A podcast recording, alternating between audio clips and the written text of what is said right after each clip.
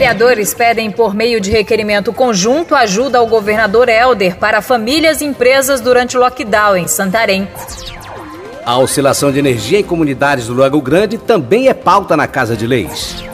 Vereador denuncia risco de desmoronamento de morro próximo ao residencial Salvação. Terça-feira, 16 de fevereiro de 2021, está começando mais uma edição do Diário Legislativo Santareno. Na sessão remota desta segunda-feira, os vereadores aprovaram um requerimento conjunto para pedir ajuda do governo do estado para famílias e empresas durante a pandemia em Santarém.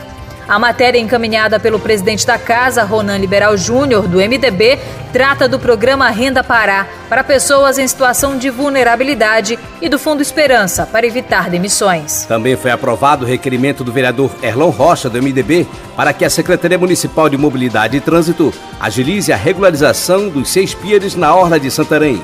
O objetivo é garantir o uso seguro dos espaços para atracação de barcos vindos do interior do município. A oscilação de energia em comunidades da região do Lago Grande foi criticada pelo vereador Júnior Tapajós do PL. Ele vai cobrar da concessionária de energia a manutenção da rede elétrica e a permanência de uma equipe técnica na região. Já o vereador Biga Calahari do PT visitou nesta segunda-feira o residencial Salvação e ouviu de moradores o medo que sentem de um morro desmoronar com as chuvas. O espaço foi afetado pelas obras no prolongamento da Avenida Moassara e com os últimos temporais, casas chegaram a ser invadidas por lama. O vereador Júnior Tapajós anunciou que nesta sexta-feira a Comissão Permanente de Obras, que ele preside, vai verificar os trabalhos junto com o secretário de Obras Públicas, Daniel Simões, e o responsável pela empresa que está executando o projeto. O vereador Didi Feleol, do PP, reclamou das condições de trabalho dos servidores da saúde na região do Lago Grande. Ele pediu a recuperação de unidades básicas e a aquisição de lanchas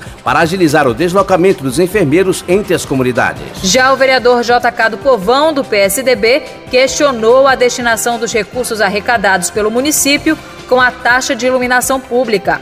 Ele vai encaminhar requerimento à Secretaria Municipal de Urbanismo e Serviços Públicos para informar também a arrecadação mensal da cobrança feita na conta de luz. A Câmara Municipal de Santarém, por meio do presidente Ronaldo Liberal Júnior, emitiu nota de solidariedade ao prefeito Nélia Guiar por ameaças de morte em redes sociais, porque manteve o lockdown em Santarém. O direito de discordar não justifica a violência, salientou o parlamentar. O vereador Carlos Martins, do PT, lamentou o atraso no funcionamento do hospital de campanha em Santarém.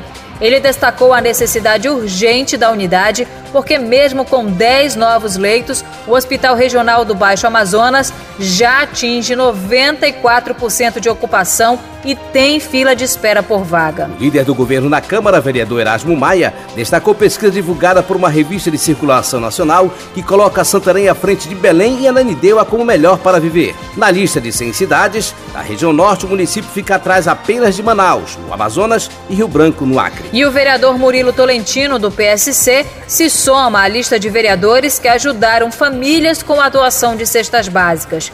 O parlamentar destacou que a ação solidária contou com a ajuda de empresários. Está encerrando esta edição do Diário do Legislativo Santareno. Mas você pode ter os detalhes dessas e de outras informações pelo nosso site www.santarém.pa.leg.br e curta ainda nossa página no Facebook Câmara de Santarém, por onde inclusive são feitas as transmissões ao vivo das sessões da casa. Este podcast e outros estão nas plataformas de streaming Spotify, Deezer e Google Podcasts. Na apresentação, Rony Oliveira e Keliane Tomé. Edição de áudio Patrick Pontes. Câmara de Santarém a Casa do Povo. Rádio Câmara, Rádio Câmara de Santarém.